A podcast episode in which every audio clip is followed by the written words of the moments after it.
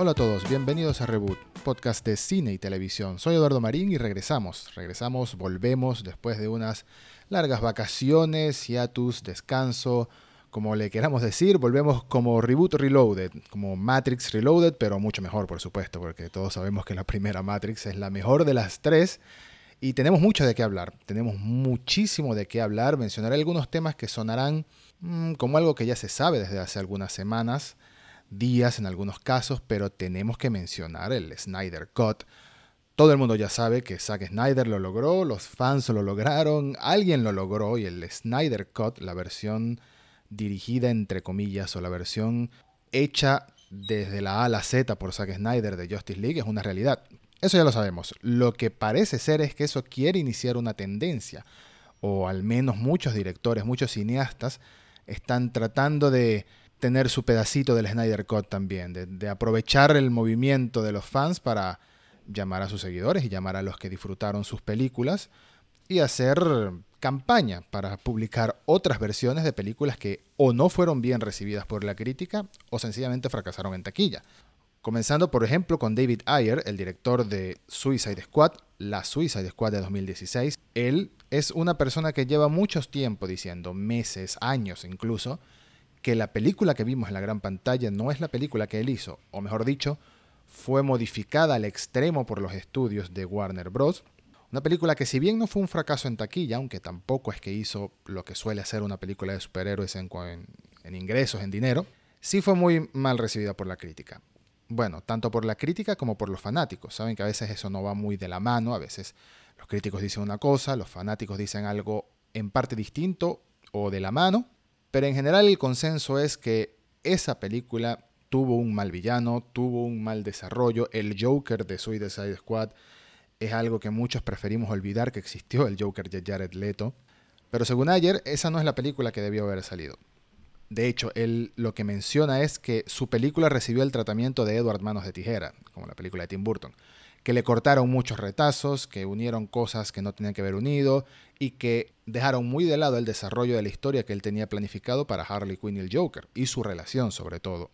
Y por ello, ayer dice que deberíamos aprovechar este momento del Snyder Cut para sacar su Ayer Cut, su Ayer Cut de Suicide Squad, una versión definitiva de la película, que es la que él realmente tenía planificada hacer, o mejor dicho, que es la que él hizo y luego fue modificada por los estudios. Es casi imposible que esto se haga realidad. El Snyder Cut fue algo que muchísimos fans pidieron de una manera muy insistente, incluso frente a la sede donde se realiza la San Diego Comic Con todos los años. Instalaban pancartas, vallas, anuncios publicitarios en las carreteras, pidiendo el Snyder Cut como para que los ejecutivos supuestamente se vieran influenciados por eso. Al final todo es un negocio. Al final todo es un negocio y bueno, el Snyder Cut no será barato. Se calcula que costará unos 20 a 30 millones de dólares concluir la película, grabarán algunas escenas nuevas. Es poco probable que los actores principales se vean involucrados en esas escenas, pero quizás, quien quita.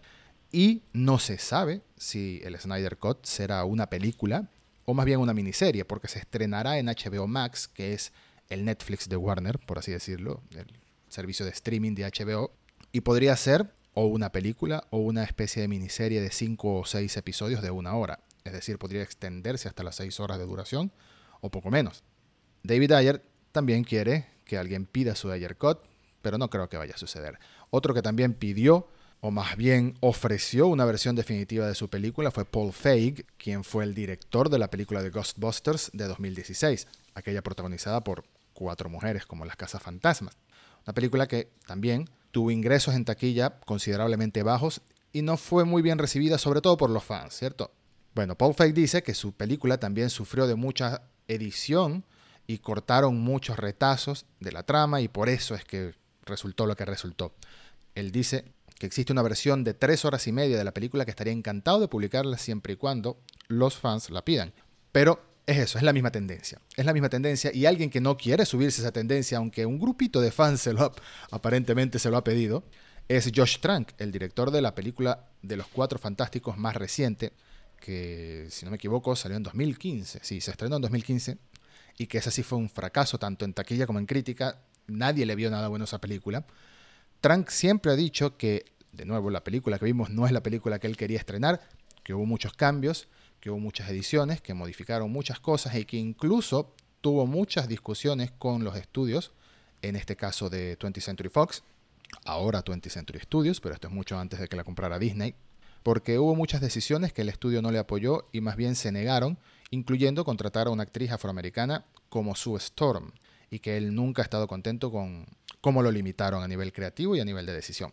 Bueno, algunos fans le han estado diciendo por redes sociales que están dispuestos a pedir el trunk cut, por así decirlo, porque ahora todo tiene que llevar un cut al final.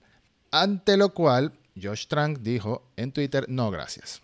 Sencillamente no está interesado en publicar esa versión de la película, versión que no existe, o en trabajar de nuevo en esa película. Lo que vimos fue lo que vimos y así se quedó. Y es lo más probable que pase con los otros cuts que también algunos están pidiendo. Sean los directores o sean los fans quienes los pidan, el Snyder Cut es un caso único.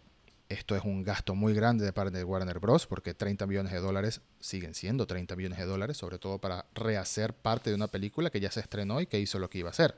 La pregunta que me queda es, ¿será una tendencia? ¿Alguien logrará rehacer una película o relanzar una película que fue criticada o que tuvo poco éxito? ¿Hasta qué punto hay que hacer eso y no dejar las cosas como están? Si una película fue mala, fue mala y ya una nueva versión no la va a salvar, al igual que una nueva versión no va a salvar el Snyder Cut. Personalmente tengo mucha curiosidad por ver cómo era la visión de Zack Snyder, pero originalmente eso iba a ser una trilogía de películas. Y no van a ser una trilogía de películas. Por más que la extiendan hasta las 5 o 6 horas de duración, no va a ser una trilogía de películas. La visión de Snyder igual quedará corta. ¿Que la quiero ver? Sí, por supuesto. Pero que salvará la Liga de la Justicia? No. Y tampoco espero ver una segunda o una tercera parte. Por último, se dice que Henry Cavill va a regresar a ser de Superman, pero que no va a regresar en una Man of Steel 2, sino más bien en apariciones en otras películas de otros personajes. Lo comparan con lo que hace Mark Ruffalo en el caso de Hulk, que aunque no tiene su propia Hulk, o mejor dicho, su propia película de Hulk en solitario, en este caso por problemas legales, eso sí, Superman va a aparecer en películas de otros. Puede ser en el futuro en otra Liga de la Justicia, puede ser en la película de Flash, que sigue en desarrollo, quién sabe cuándo la veamos, pero sigue en desarrollo. O puede ser más probable en Shazam 2 o en Black Adam. Y hablando de estrenos, han pasado varias semanas desde que publicamos el último episodio de Reboot hasta ahora, pero aún así las noticias parecen no cambiar. Seguimos posponiendo estrenos de películas debido a la pandemia.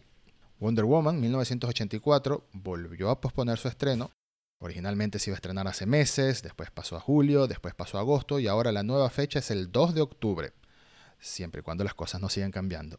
Tenet, la nueva película de Christopher Nolan, supuestamente se va a estrenar el 17 de julio, pero esa fecha me parece tan improbable, me parece que es inevitable que la vuelvan a retrasar porque el 17 de julio es está a la vuelta de la esquina y ningún cine en el mundo abierto y dudo que en menos de un mes desde el momento de publicar este episodio vayan a estar las salas de cine activas como para estrenar una película tan grande como una película de Christopher Nolan. Esto no es una entrega como para publicarla directo a streaming. Esto es algo que se estrena en la gran pantalla y que se espera que haga mucho dinero en taquilla. Bueno, quién sabe. Quizás estoy siendo pesimista, pero el 17 de julio no se va a estrenar esa película. The Matrix, la nueva película de Matrix, la cuarta entrega en la que regresan tanto Keanu Reeves como Carrie Moss, se retrasó casi un año completo, desde el 21 de mayo de 2021, ahora se estrena el 2 de abril de 2022, pero por otro lado, la fecha en la que se iba a estrenar Matrix, el 21 de mayo de 2021, ahora pertenece a Godzilla vs. Kong, la nueva película del universo de monstruos de King Kong y de Godzilla y, y de todos esos bichos gigantes. La película de James Bond, No Time to Die, también se retrasa. Originalmente se iba a estrenar el pasado mes de abril, que por supuesto no sucedió y ahora tiene fecha de 12 de noviembre de 2020. Pero creo que el retraso más interesante de todos es el de los Oscars. Los premios Oscar se retrasan, ya no van a llevarse a cabo en febrero como todos los años, sino que se llevarán a cabo el 25 de abril de 2021, un domingo, como siempre, por supuesto. Más allá de que la premiación como tal, o que la ceremonia se retrase algunos meses, lo interesante es que también retrasan, o más bien prolongan la cantidad de tiempo en la que se pueden postular películas una decisión bastante razonable y lógica. Entonces es algo que podíamos esperar, pero no deja de ser histórico. Así como tantas otras cosas que se han visto retrasadas, pospuestas o canceladas por la pandemia, infinidad de convenciones e incluso los Juegos Olímpicos, pues los Oscars del año que viene nos iban a dejar de ver afectados. Seguimos con un pequeño rant relacionado a un rumor que literalmente estoy cruzando los dedos mientras hablo, deseando que no sea cierto, y es que supuestamente se filtraron algunos detalles o la trama general, por así decirlo, de la trilogía de Star Wars que estará a cargo de Ryan Johnson. Ryan Johnson, para quien no lo sepa, es el director y guionista de Star Wars Episodio 8 de las Jedi, quien Disney contrató para encargarse de una nueva trilogía de películas en el futuro. Esa es una noticia que se dio a conocer hace un año o dos, y todavía no hay detalles al respecto, ni siquiera Disney la ha vuelto a mencionar, pero hasta ahora se sabe que Johnson tiene una trilogía a cargo para dentro de algunos años, sea cuando sea. Y Johnson es alguien que por lo que pudimos ver en episodio 8, le gusta experimentar con cosas nuevas, ¿no? La idea de episodio 8 que tanto molestó a algunas personas, o a muchas personas, a otras les gustó, a otras no les gustó, es que Johnson dejó claro en su película que la intención, o mejor dicho, lo mejor que le puede pasar a Star Wars en el futuro es dejar el pasado atrás, tomar las bases de la franquicia y respetarlas, cosa que para muchos él no hizo, pero tomarlas en cuenta pero dejarlas atrás, buscar algo nuevo, buscar nuevos personajes. Se supone que esto es una galaxia muy, muy lejana, entre comillas. Hay muchas historias que contar ahí durante mucho tiempo. Y el mismo universo expandido de Star Wars, de los cómics, de los videojuegos, de los libros, lo ha demostrado durante décadas, literalmente. Menciono esto porque según estos rumores o supuestas filtraciones, la trilogía de Johnson estará conectada directamente a The Last Jedi, específicamente a un personaje, o mejor dicho, a dos personajes. ¿Y quién es el personaje? el chico de la escoba. El chico de la escoba es el niño este que estaba en el planeta con el casino, en el que Rose y Finn van a buscar al hacker este que interpretaba Benicio del Toro, se me olvidó el nombre y la verdad no me importa lo suficiente como para buscarlo, y que al final de la película vemos que el chico se para, mira las estrellas y hace el gesto de atraer algo con la fuerza con la mano y trae una escoba y ahí acaba la película. Ese mensaje de Johnson claramente quería decir, recuerden que la fuerza está en todos lados, que cualquiera puede sentir o incluso controlar la fuerza, no solo una familia elegida y superpoderosa como los Skywalker. Esa era la esencia de ese personaje, o mejor dicho, de esa escena. Y pensar que va a centrar una trilogía completa en este chico, supuestamente con Rey como su mentora, me parece tan poco lógico y tan indeseable que no quiero que suceda, que cruzo los dedos porque no suceda. Después del fiasco que fue Rise of Skywalker, disculpen a todos los que le gustó, pero siempre he dicho, siempre he sido sincero, que a mí no me gustó en lo absoluto. Después del fiasco de Rise of Skywalker, lo que espero del futuro de Star Wars en cuanto a las películas y a las series también, pero vamos a hablar de las películas, es que cuenten nuevas historias, es que se vayan al pasado, 500 años atrás, que nos cuenten la historia de algunos Sith muy poderosos, o de algunos Jedi muy poderosos, o incluso de recompensas que no tengan nada que ver con la fuerza, ¿por qué no? Hay mucho material que explorar, no me canso de decirlo, y de verdad no quisiera ver más películas centradas en el chico de la escoba o en nada que pasó en la última trilogía. No, no quiero. Dejen a los Skywalker descansar en paz. Ya dieron lo que iban a dar. Ya las historias son muy buenas, sobre todo la primera trilogía original, e incluso las precuelas las defiendo en, cierto modo. Pero vamos al futuro. Vamos al futuro, vamos al pasado, cuenten historias diferentes. Yo no creo que este rumor sea cierto. Lo he escuchado mencionar en más de una ocasión y por eso quería comentarlo aquí. Y los invito a que me escriban por Twitter si lo desean en arroba ed-marín acerca de si creen que este rumor va a ser cierto o no. Lo que sí es cierto, y esto ya escapa un poco del cine, bueno, mucho del cine, pero se relaciona a Star Wars y lo quería mencionar, es que recientemente Electronic Arts presentó un nuevo videojuego basado en Star Wars que se llama Star Wars Squadrons. Y lo menciono es porque es un juego controlando las naves de Star Wars en batallas de naves solamente batallas de naves. Creo que se puede jugar incluso en realidad virtual y luce tan bien que, bueno, tengo demasiadas ganas de jugarlo, de controlar un TIE Fighter o un X-Wing o, o cualquier nave del universo de Star Wars. El juego sale el 2 de octubre. Por último, quería mencionar que la showrunner o la encargada, la responsable de la serie de The Witcher, confirmó que a partir de la segunda temporada la serie comenzará a contar su historia de una manera diferente. Una de las críticas de algunas personas que no disfrutaron de la primera temporada es que la historia y en cada episodio daban aparentemente demasiados saltos temporales, que nunca sabías cuál era el presente, cuál era el pasado, cuál era el futuro. Bueno, el futuro no, obviamente.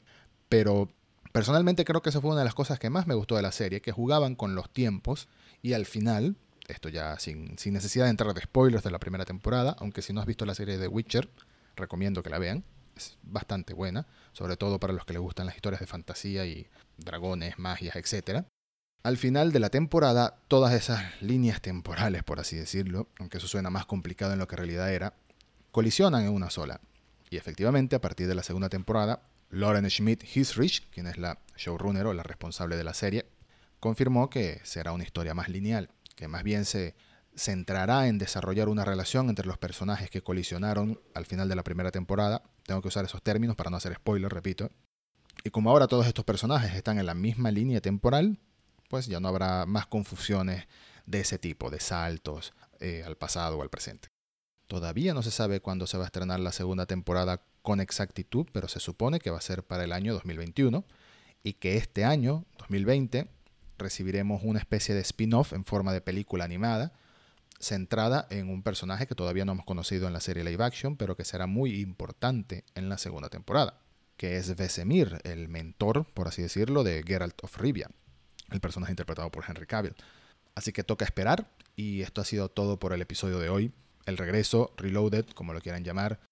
Les dejo como bonus, para retomar la costumbre, el tráiler final de la temporada 3 de Dark, la serie de Netflix alemana que es una joya y todo el que no la haya visto, por favor, vaya a Netflix y mire la serie, porque apenas tiene dos temporadas estrenadas, la tercera será la última, y es una serie que, bueno, si no les gustan los juegos con líneas temporales, va a ser un poco complicada que les guste, pero es de lo mejor que he visto en materia de ciencia ficción, de misterio, suspenso, en muchos años en televisión. Esto ha sido todo por hoy. Hasta el próximo episodio de Reboot que no tardará en llegar.